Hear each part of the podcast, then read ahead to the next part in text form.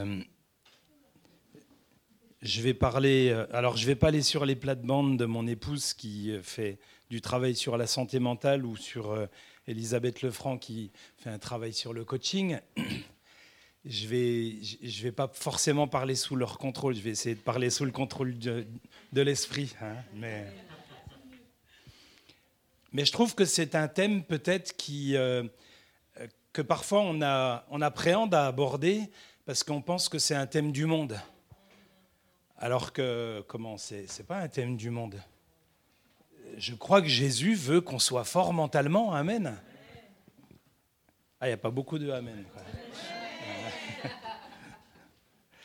Dans 1 Corinthiens chapitre 4 et au verset 10, il est dit, nous sommes fous à cause de Christ, mais vous, vous êtes sages en Christ. Nous sommes faibles, mais vous êtes forts.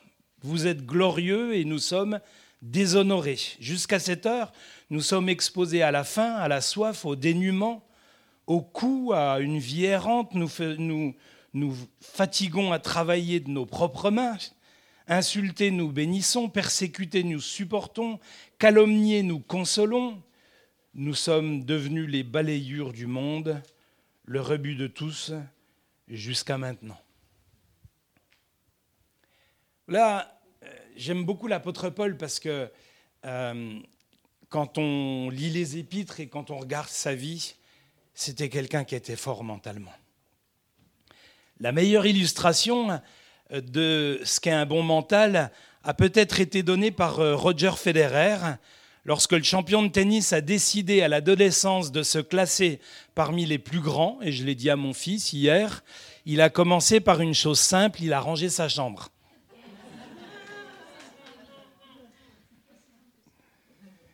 Il a occupé durant 310 semaines la première place du classement mondial de tennis ATP World Tour, détient le record de 237 semaines consécutives, soit 4 ans et 199 jours à ce rang, ainsi que le record de la plus longue période entre sa première et son ultime accession à la tête de ce classement, 14 ans, du 2 février 2004 au 24 juin 2018. Il a terminé l'année calendaire à la première place mondiale à cinq reprises, en 2004, 2005, 2006, 2007, 2009, et a été sacré champion du monde à l'ITF au terme de ces mêmes saisons. Je passe les, les médailles, les médailles d'or. Euh, en 2014, il, ren- il remporte la Coupe Davis à l'équipe de Suisse. Roger Federer a gagné 103 titres ATP, 20 tournois du Grand Chelem, 6 Masters, 28 Master 1000. Il détient le record de 8 titres en simple messieurs au tournoi de Wimbledon. Roger Federer impressionne également par la longévité de sa carrière. Ses résultats, sa perfection technique et l'esthétisme de son jeu amènent la plupart des joueurs et spécialistes aujourd'hui du tennis à le considérer comme l'un des meilleurs joueurs de tous les temps, voire le meilleur, et comme l'un des plus grands sportifs de l'histoire. Simplicité et discipline seraient aussi les deux mots-clés d'un fonctionnement qui évoque à la fois la pugnacité dans l'épreuve, la lucidité, l'acceptation de l'inconfort, une confiance en Dieu sans faille, la capacité de résilience face aux coups durs ou la gestion des blessures émotionnelles. Et c'est ce que j'aimerais voir avec vous ce matin. Sauf que j'ai un peu trop chargé la barque, donc euh, je ne vous ferai pas les, deux autres points, parce qu'il y a déjà trois points qui sont euh, comment, bien étoffés. Enfin, trouver une définition précise du mental relève de la gageure. Les sciences dures en ignorent le concept, mais on peut toutefois en préciser les contours. Et tout à l'heure, euh, notre, euh, notre chère Stéphanie nous a évoqué la difficulté qu'il y a eu dans le Jardin d'Éden. On voit de quelle manière le diable est venu constamment vers euh, Adam et Ève, et il a instillé l'idée. Est-ce que Dieu a réellement dit et puis le péché est venu et on voit qu'à partir de la chute, eh l'homme va avoir des difficultés à avoir une bonne santé mentale. Ça va jusque-là, c'est bon? Et nous pouvons nous y inclure aussi. Parce que euh, même le meilleur d'entre nous, celui qui a la meilleure santé mentale, peut avoir, euh, j'allais dire, un trou dans le casque.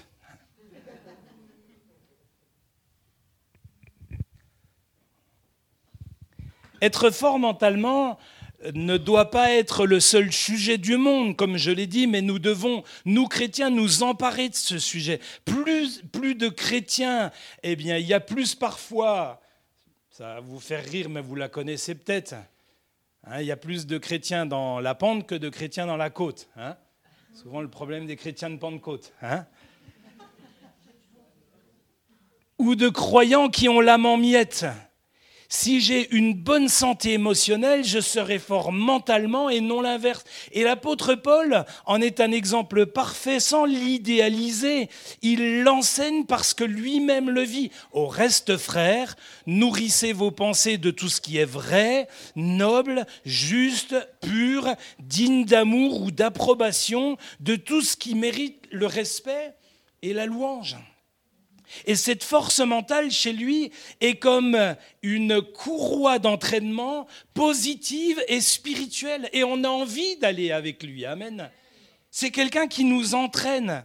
Et lorsque euh, une association, où j'étais par exemple cette semaine dans mes fonctions de premier vice-président de la cave de Côte d'Or, eh bien, on accompagne euh, on accompagne des centres sociaux et, euh, comment Eh bien, je vais dans des centres sociaux et avec eux, on les, accompagne dans un dispositif pour une commission d'agrément afin qu'ils puissent avoir eh bien, des budgets et euh, on attend d'eux qu'ils nous fassent un plan d'action, déjà un diagnostic, un plan d'action et puis la mise en œuvre du plan d'action.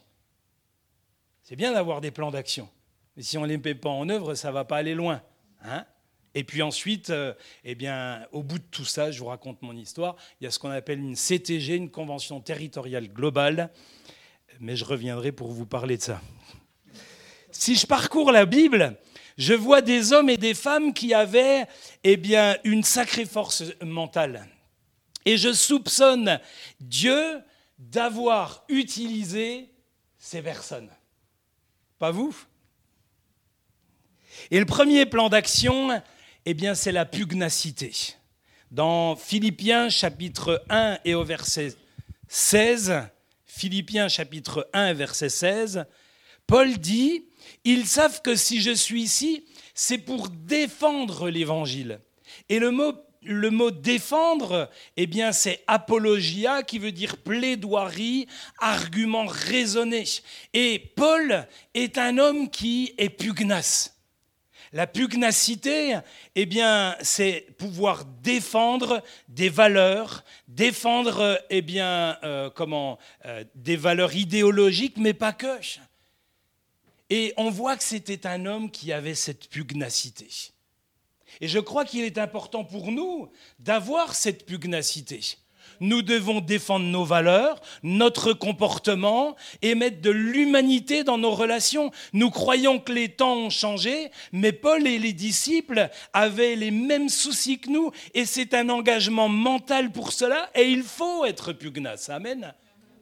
Il est important chaque jour, là où nous sommes, eh bien de pouvoir défendre ces valeurs de l'Évangile. Et puis vous avez eh bien, deux autres personnes aussi qui sont des gens pugnaces. On aurait pu parler des quatre personnes qui portent le paralytique. Alors eux, ils sont... C'est une pugnacité. Ils arrivent, il y a du monde, ils montent sur le toit, ils défont le toit et ils amènent, ils amènent le paralytique sans même se dire, mais euh, il va être plus que paralysé, il va être mort parce que si on le renverse, qu'est-ce qui va se passer Mais tant pis, Jésus fera une résurrection. Vous savez, ils n'en étaient pas à ça. Et on voit cette femme à la perte de sang aussi qui, eh bien, malgré son impureté, malgré ses difficultés, Stéphanie l'a rappelé, tout à l'heure, il y avait plus de 600 lois, plus de 600 règles. Et le problème de sa perte de sang l'amenait à avoir une impureté qui faisait qu'elle ne pouvait même pas manger avec les gens de sa famille. Elle ne pouvait même pas vivre en société. Elle ne pouvait même pas s'asseoir sur une chaise. Sinon, la chaise devenait impure.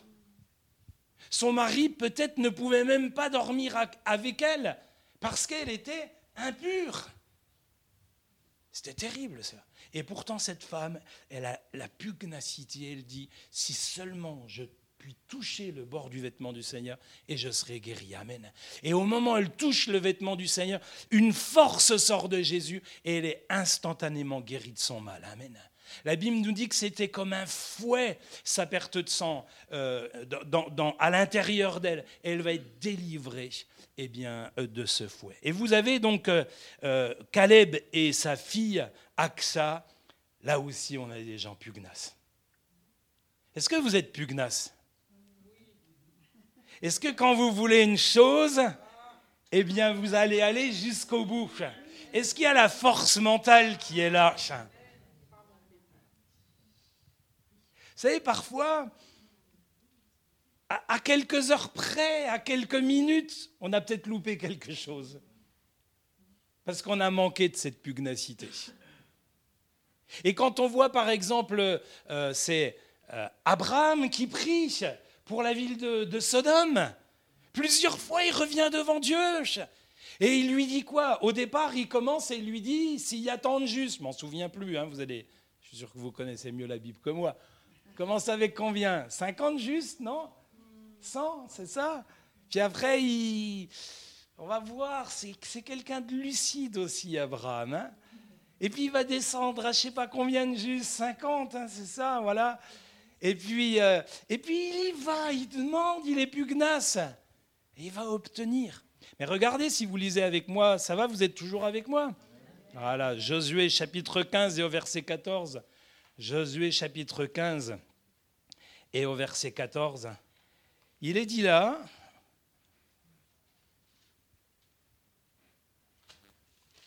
Déjà, déjà Caleb, c'est pour moi, c'est un, exemple incontestable. J'aime beaucoup Néhémie aussi. Je ne sais pas quels sont vos héros dans les Écritures, mais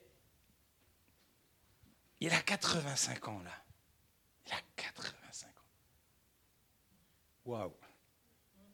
Et à 85 ans, il est encore en train de se battre contre les fils d'Anak. Il est dit au chapitre, 14, au chapitre 15 et au verset 4, 14, Caleb en déposséda les trois fils d'Anak, Sheshai, Aïman et Talmaïn, descendants d'Anak. Il est encore en train de se battre. Pourquoi? Parce qu'il le dit au chapitre 14 et au verset, euh, verset, euh, comment? Verset 9. Il dit Maintenant, voici que l'Éternel m'a fait vivre, comme l'a dit il y a 45 ans que l'Éternel parlait ainsi à Moïse lorsqu'Israël marchait dans le désert. Et maintenant, me voici aujourd'hui âgé de 85 ans. Je suis encore vigoureux. Et on voit la dialectique de cet homme c'est Je suis encore vigoureux, chapitre chapitre 14, verset 11, Donne-moi, chapitre 14, verset 12, Je déposséderai, chapitre 14, verset 12, et s'empara, chapitre 14 et au verset 17. Quelle force mentale Non On aurait envie de lui dire, ah, écoute, euh, Caleb, calme-toi, quoi. on va te dire d'aller là, toi, avec Alzheimer, tu vas aller là-bas. Non, il y va. Et il dit, je suis encore vigoureux. Et il pourrait dire, il pourrait, ça, pourrait être de l'avantardisme. Pourtant, non, il va, il va déposséder les fils d'Anak. Il prend le pays qu'on lui donne. Et le mot s'emparer, gagner, posséder, c'est encore dans sa dialectique. Pourquoi? Parce que 45 ans avant, alors que tout le peuple d'Israël décriait le pays promis, lui et Josué ont dit, montons, emparons-nous du pays et nous y serons vainqueurs. Amen. Il y avait déjà là une force mentale. Et ils vont être les deux seuls à aller dans le pays promis. Parce que la Bible nous dit que les autres sont morts dans le, dans le désert. N'inquiétez pas de ce qui se passe dehors.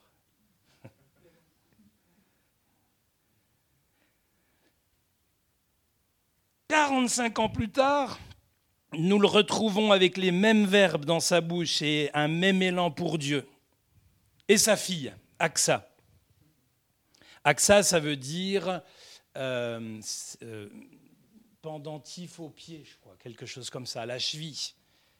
C'est la même.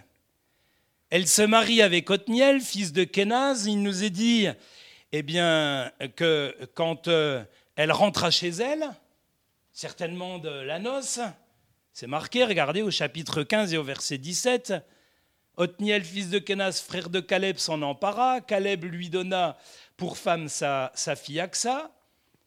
Et lorsqu'elle fut rentrée chez, chez Othniel, elle lui dit pas on va se reposer. Elle lui dit pas euh, qu'est-ce qu'on fait? Elle lui dit quoi? Elle lui dit donne-moi ou va demander à mon père des choses. Alors lui, son mari, il est peut-être embêté, il se dit, bah, j'ai déjà la fille, je vais encore pas aller réclamer encore des, les fontaines, je vais encore pas aller demander des terrains. Et peut-être qu'il ne lui fait pas une réponse qui lui convient à elle, puisqu'il nous est dit tout de suite, elle sauta sur son âne et elle alla voir son père. Et du coup, euh, Caleb, il est tellement surpris de la voir arriver, il se dit tiens, c'est bizarre, qu'est-ce qui se passe? Elle a un problème avec son mari ou il y a quelque chose qui ne va pas. Il lui dit qu'as-tu? Il s'est dit il doit y avoir un souci. Et elle, elle dit eh bien, hein, qu'as-tu sous-entendu euh, Tu as peut-être un souci avec ton mari ou que c'est Elle lui dit accorde-moi, donne-moi. Elle reprend la même dialectique que son père. Et on voit que c'est une fille qui est pugnace. Parce qu'elle va avoir, eh bien, accorde-moi une faveur, car tu m'as placé dans une terre du sud, donne-moi aussi des fontaines d'eau. Et il lui, il lui donna les fontaines supérieures et les fontaines inférieures. Amen. Est-ce que vous êtes comme ça, frères et sœurs? Est-ce que quand dans votre vie chrétienne, eh bien, il y a un problème peut-être de fontaine euh, supérieure ou de fontaine inférieure, Jésus a dit que des fleuves d'eau vive couleront dans notre sein. Amen. Amen. Ça doit couler, alléluia. Ça doit venir, on doit être inondé. Ce matin, euh, au tabernacle à Dijon, il y en a qui vont être immergés, plongés, mais nous, on doit rester plongés, on doit rester immergés. Amen. Amen. Est-ce qu'on a cette santé mentale? L'année dernière, je ne sais pas si c'est le cas pour cette année, l'OMS avait déclaré eh bien, euh, comment, que le sujet de la santé mentale était un sujet mondial. Est-ce qu'on a une bonne santé mentale? Souvent, vous savez, on prie pour la guérison d'un pied, on prie pour la guérison d'un genou, on prie pour... Mais, mais est-ce que ça vous arrive de prier comme moi Seigneur, touche mon cerveau, parce que là, il y a un problème dans mon cerveau. ça vous arrive déjà? Le général de Gaulle disait, c'est difficile de conduire un train, surtout quand les wagons ont des idées.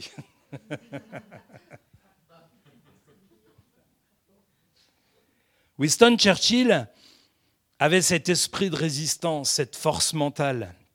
De Gaulle dira aussi de cet homme, dans ce grand drame, il fut le plus grand. Et Churchill va prouver au monde pendant l'épreuve de cette Seconde Guerre mondiale que l'on peut gagner une guerre même quand tout au départ semble perdu.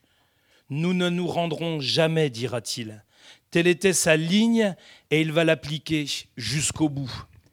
Savez-vous qu'il est l'inventeur des, barges, des péniches qui ont permis le débarquement allié en 1944 Savez-vous qu'il est l'inventeur euh, des premiers tanks et de bien des choses? C'était un homme qui avait des idées à la fois de génie et puis parfois... euh, fallait pas le suivre, quoi, sinon c'était un problème. Mais savez-vous aussi que celle qui l'a élevé, puisque ni son père ni sa mère ne se sont occupés eh bien, à l'élever. Celle qui l'a élevée eh bien, était une chrétienne qui s'appelait Madame Everest en plus. Oui, c'est assez drôle.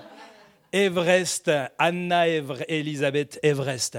Elle resta son port d'attache jusqu'à l'âge adulte et durant son enfance, eh bien, elle lui a parlé du Seigneur, elle a prié avec lui, elle l'a soutenu moralement et elle a sauvé ce gamin du désespoir sans se rendre compte que Dieu l'utilisait, utilisait cette femme pour faire eh bien, de Churchill un petit Moïse pour plus tard. Amen. Amen. Si nous avons une force mentale, eh bien nous allons l'amener dans les gens que nous accompagnerons. Amen. Amen. Dieu a demandé au peuple d'Israël d'être la tête et non la queue. Amen. Et si nous voulons avoir la tête, si nous voulons être la tête, il faut que cette tête, mentalement, soit en bonne santé. Amen. Amen. Et puis, il y a un deuxième plan d'action. On a vu, donc, euh, la première chose, c'est, rappelez-le-moi, voilà, la pugnacité. Dans le deuxième, dans le plan d'action, c'est la lucidité.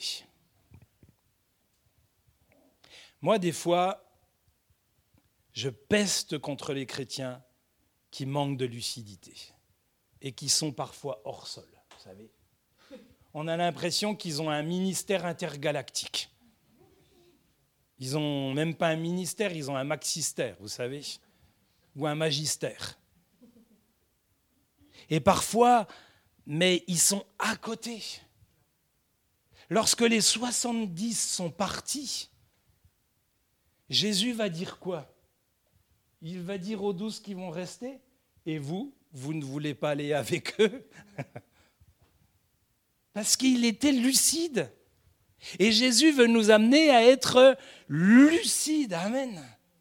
Et cette lucidité, ce n'est pas parce qu'on est chrétien qu'on ne peut pas être lucide. Souvent, des gens font une opposition à la foi. Non, la foi nous amène à être lucide. Amen. Et je crois qu'il est important de se dire qu'il y a une lucidité humaine et une lucidité spirituelle. Et il faut qu'il y ait un équilibre entre les deux. Amen. Un équilibre. Regardez dans 2 Rois chapitre 2 au verset 16. 2 Rois chapitre 2 au verset 16. Vous savez ce qui s'est passé À un moment donné, eh bien, Élie va être enlevé au ciel. Et la Bible nous dit, au chapitre 2, au verset 16, les, fils des prophètes euh, vinrent vers Élisée. il, y a parmi tes euh, serviteurs 50 hommes, qu'ils aillent donc chercher ton Seigneur. Peut-être que l'Esprit de l'Éternel l'a emporté et l'a jeté sur quelques montagnes ou dans quelques vallées. Il répondit, ne les envoyez pas. Élisée dit, non, mais non, il ne les envoyait pas, il est monté au ciel. Dieu n'a pas fait venir des chars de feu comme ça pour le faire redescendre ailleurs. À quoi ça servirait? Ça servirait à quoi? Et eux, ils insistent, ils disent, mais si, peut-être que, euh, peut-être que les chevaux sont venus, ils ont promené Élie comme ça, puis ils l'ont ramené. Alors Élisée dit, euh, il est dit, lui, il le pressèrent avec insistance et il dit, ben envoyez-les. Ils, envoyèrent les 50 qui cherchaient Élie pendant trois jours et ils ne le trouvèrent pas. Ils revinrent vers lui, qui était resté à Jéricho, et il leur dit Ne vous avais-je pas dit? N'y allez pas. Pourquoi? Parce que si vous lisez au chapitre 2, qu'est-ce qu'il est dit? Il est dit les fils des prophètes au verset 3 qui étaient à Bethel sortirent vers Élisée et lui dirent Sais-tu que l'Éternel enlève aujourd'hui ton Seigneur d'au-dessus de ta tête? Et lui, il va répondre quoi? Il va leur dire Taisez-vous. Mais ils savaient, eux, c'était des fils de prophètes. Et pourtant, ils vont dire ben, On va aller le chercher. Vous voyez, parfois, les, gens perdent leur, leur lucidité. Il n'y a pas longtemps, j'ai été appelé par un, couple euh, et pour faire une visite à l'hôpital. Et quand je suis rentré dans la chambre, j'ai tout de suite vu le monsieur qui euh, était euh, le frère qui, était dans un état bien, avancé. Euh, et il n'y a pas besoin d'être médecin pour, voir que couleur de sa peau a changé, tout, tout, tout, tout a changé, et qu'il va se produire quelque chose qui est inévitable s'il n'y a pas un miracle. On est d'accord Parce que je ne vais pas prier pour les gens à l'hôpital que pour qu'ils meurent. Je prie aussi pour qu'il se passe quelque chose. Mais parfois, il y a une réalité. Et l'apôtre Paul nomme cette réalité, il dit le corps, eh bien, il est semé infirme, il ressuscite glorieux. Et euh, euh, la première question, c'est quel est le diagnostic des médecins? Il n'y a plus que quelques jours, frère. Et euh, la question, c'est comment vous envisagez les choses, parce que c'est important de, savoir dans quelle mentalité les gens sont à ce moment-là? Frère, on vous le dit tout de suite, il y a une parole de connaissance dans notre Église. On est convaincu que c'est, je suis convaincu que c'est pour mon mari. Et vous faites quoi avec ça, vous? Parole de connaissance qui dit qu'il va être guéri. Seulement quatre jours après, il mourait.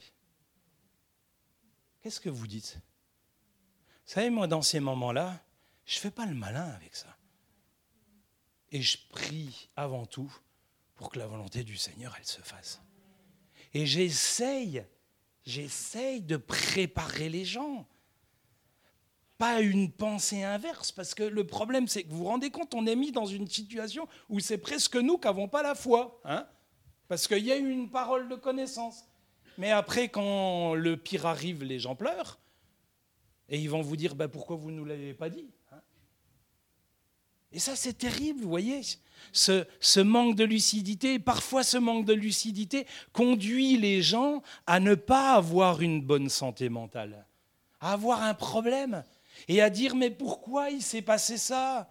Si Dieu était là, vous vous souvenez, vous voyez bien ce que euh, les sœurs, euh, comment, je ne sais plus si c'est Marthe ou Marie, hein si tu avais été là, mon frère euh, serait, hein, Marie, il serait encore ici. Il y a eu une résurrection. Mais souvent, les gens voudraient nous pousser, vous pousser à faire des, prières déraisonnables, vous voyez. C'est la raison pour laquelle il est important d'être lucide face aux situations. Et parfois, il se passe des choses, des choses qu'on n'imagine pas. Une fois, je suis allé prier pour quelqu'un quand j'étais dans le ministère à Belfort. J'ai prié pour une personne parce qu'on m'a demandé d'aller prier pour elle parce que la personne elle allait mourir. Et puis j'ai prié, j'ai souvent ça. Vous savez, quand il y a deux personnes dans la même chambre, je me dis autant faire euh, deux prières. Hein. Voilà, je fais un package. Donc, moi, je prie, je vais voir, euh, je dis, bah, vous voulez que je prie pour vous? Les gens, ils sont là souvent. J'ai prié pour la personne. Et là, pour qui je, on ne m'avait pas demandé d'aller voir, quoi. Hein. Et la personne pour qui je suis allé prier est décédée. Et je reçois un coup de fil deux, trois jours après de quelqu'un qui était en fait mon collègue de travail et qui me dit François, merci. Ben, je lui dis merci pourquoi? Non mais t'as prié pour mon père. Et il est sorti de l'hôpital. Vous voyez, des fois, je ne comprenez pas, vous allez prier pour quelqu'un, vous priez, priez pour quelqu'un qu'on ne vous a pas demandé, puis hein, c'est le père d'un païen qui, et qui, qui, sort de... Voilà. Donc, vous voyez, il, se passe tellement de choses dans, dans la vie chrétienne. Et je crois qu'il est important, tout ce que je vous donne, tout ce que je vous livre, c'est un peu brut, mais ne prenons pas un coup dans le casque parce que le diable eh bien, nous a eus, mais tout simplement parce que parfois nous n'avons pas été lucides comme nous aurions dû l'être sur une situation et notre force mentale en prend un coup. Et dans 1 Corinthiens chapitre 4 et au verset 6, l'apôtre Paul dit, Frères, j'ai usé de ces images à propos d'Apollos et de moi à cause de vous. Vous apprendrez ainsi en vos personnes à ne pas aller au-delà de ce que je vous ai écrit. Et il est important pour nous d'apprendre à ne pas aller au-delà de ce qui est, eh bien, écrit. Amen. Et parfois, eh bien, les choses n'engagent que les personnes, mais restons dans cette lucidité et n'allons pas au-delà eh bien, de ce qui euh, peut être pensé. Et puis, une troisième chose, eh c'est l'acceptation de l'inconfort. Avoir une bonne santé mentale, c'est parfois être malmené. C'est pas avoir un, comme un, électrocardiogramme de la santé mentale qui est comme ça. Non? Ben, Moi, je vais vous faire une confession. Moi, ça m'arrive des fois que le, truc, il descend comme ça. C'est la pente avant de retrouver la côte. Il y a des temps comme ça, il y a des trous d'air, comme on dit. Mais lisons ensemble Ésaïe 53. Ésaïe 53, ça vous parle? Et ça parle de qui? Ah, ça parle de Jésus. Et qu'est-ce qu'il est dit dans ce Ésaïe 53 Il fera des miracles. Fera des super choses. Ça sera formidable. Il n'aura aucun problème toute sa vie, il vivra, mais ça sera le 5 étoiles. Je ne sais pas si ça existe, le 5 étoiles d'ailleurs. Hein? Ça, sera le, Negresco sur la promenade des Anglais. Ça, ça sera euh, le Georges V. Je ne sais pas si ça existe encore, le Georges V, à Paris. Il nous a dit quoi Ésaïe chapitre 53 et au verset 1. Qui a cru à ce qui nous était annoncé? À qui le bras de l'Éternel s'est révélé? Il s'est élevé devant lui comme un rejeton. Déjà, le mot rejeton, hein, c'est. Comme disent les jeunes, ça cogne un peu. Hein. Comme une racine qui sort d'une terre assoiffée. Il n'avait ni apparence, ni éclat, ni beauté pour nous plaire, pour que nous le regardions. Et son, aspect n'avait rien pour nous attirer. Méprisé. Méprisé. Personne n'aime le mépris ici. Méprisé et abandonné des hommes. Lui qui n'a jamais abandonné qui que ce soit lui qui a aimé jusqu'au bout et qui a mis le comble à son amour.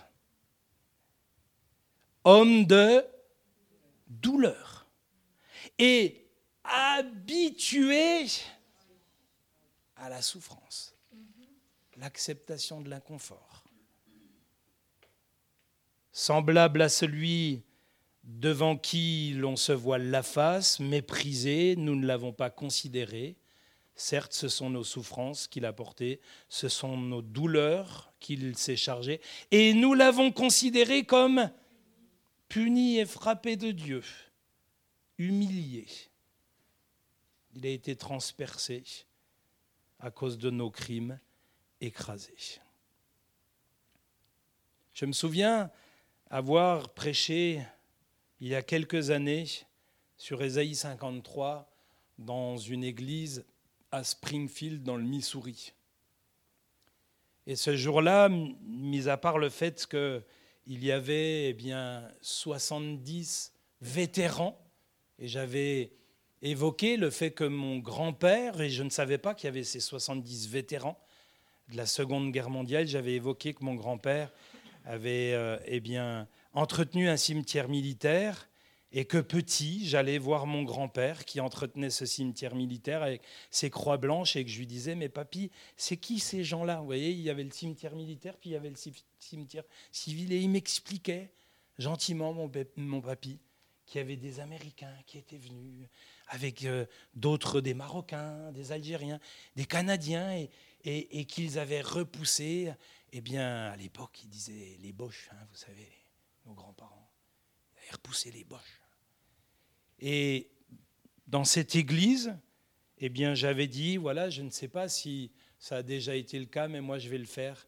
Eh bien, je remercie le peuple américain d'avoir euh, envoyé des enfants pour pouvoir libérer notre pays. Et ce matin-là, eh bien, je vois encore à l'appel ces, ces, vétérans venir, vous savez, des grands gaillards, hein, des gens qui étaient revenus hein, de la guerre, pleurer, parce que c'était la première fois qu'ils entendaient un Français les remercier. Et on était dans un endroit vraiment hein,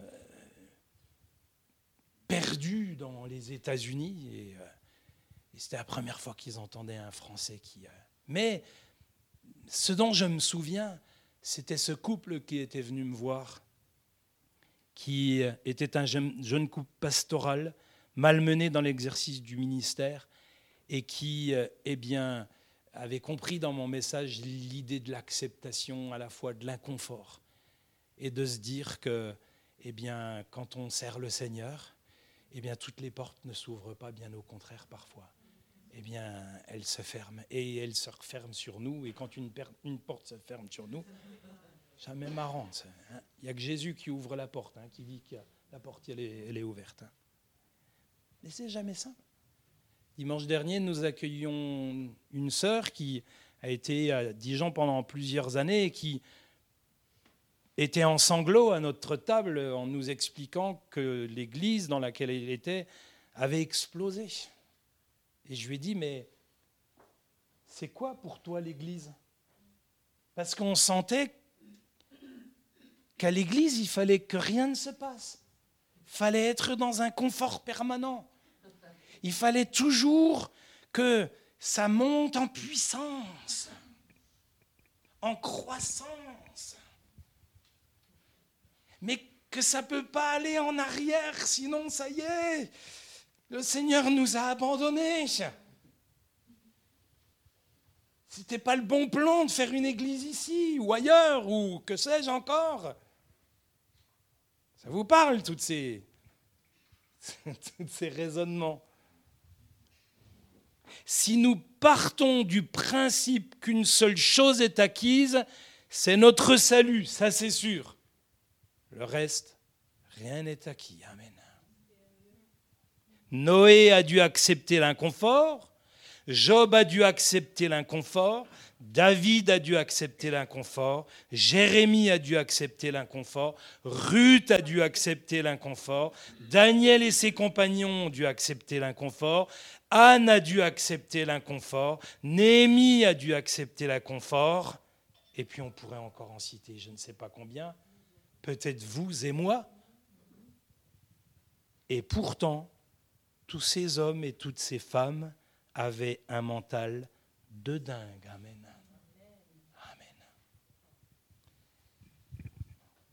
Romains chapitre 8 et au verset 37. Mais dans toutes ces choses, nous sommes plus que vainqueurs par celui qui nous a aimés car j'ai l'assurance que ni la mort, ni la vie, ni les anges, ni les dominations, ni les choses puissantes, ni les choses, ni les choses présentes, ni les choses à venir, ni les puissances, ni la hauteur, ni même la profondeur, ni aucune autre créature ne pourra nous séparer de l'amour de Dieu manifesté en Jésus-Christ, notre Sauveur.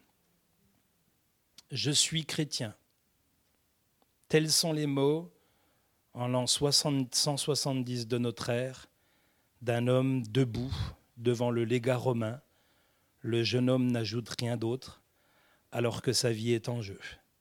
Ses accusateurs le pressent à nouveau, espérant lui faire dire ce qu'il ne faut pas ou le forcer à abjurer, mais à chaque fois, il donne la même réponse brève, Je suis chrétien.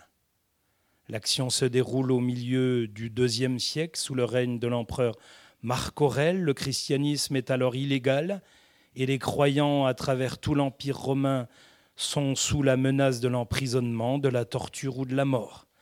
La persécution est particulièrement virulente en Europe du Sud. C'est là que Sanctus, un diacre de Vienne, au sud de Lyon, est arrêté et traduit devant les tribunaux. Le légat et les bureaux invitent sans cesse le jeune homme à renoncer à sa foi, mais sa détermination reste ferme et entière. Je suis chrétien. Quelle que soit la question posée, il donne immuablement la même réponse. D'après Eusèbe de Césarée, l'ancien historien de l'Église, Sanctus soutient leurs assauts avec une telle fermeté qu'il ne déclara ni son propre nom, ni celui de sa nation, ni celui de la cité dont il est originaire, ni s'il était esclave ou homme libre. À toutes les questions, il répond en latin Je suis chrétien. Finalement, devant l'évidence qu'il ne dira rien d'autre, il est condamné à la torture. Je vous épargne tous les supplices qui sont énoncés. Pendant ce temps, ses accusateurs tentent de le briser, Convaincu que sa résistance finira bien par céder sous les souffrances du châtiment, Eusèbe poursuit. Ils n'entendirent de la bouche de Sanctus rien d'autre que les mots de la confession de foi qu'il avait pris l'habitude de prononcer depuis le début. Pendant tout son procès, il n'a qu'un cri de ralliement, je suis chrétien. Pour Sanctus, son identité tout entière, son nom, sa citoyenneté, son statut social se trouve en Christ. Il ne peut donc exister de meilleure réponse aux questions qui lui sont posées.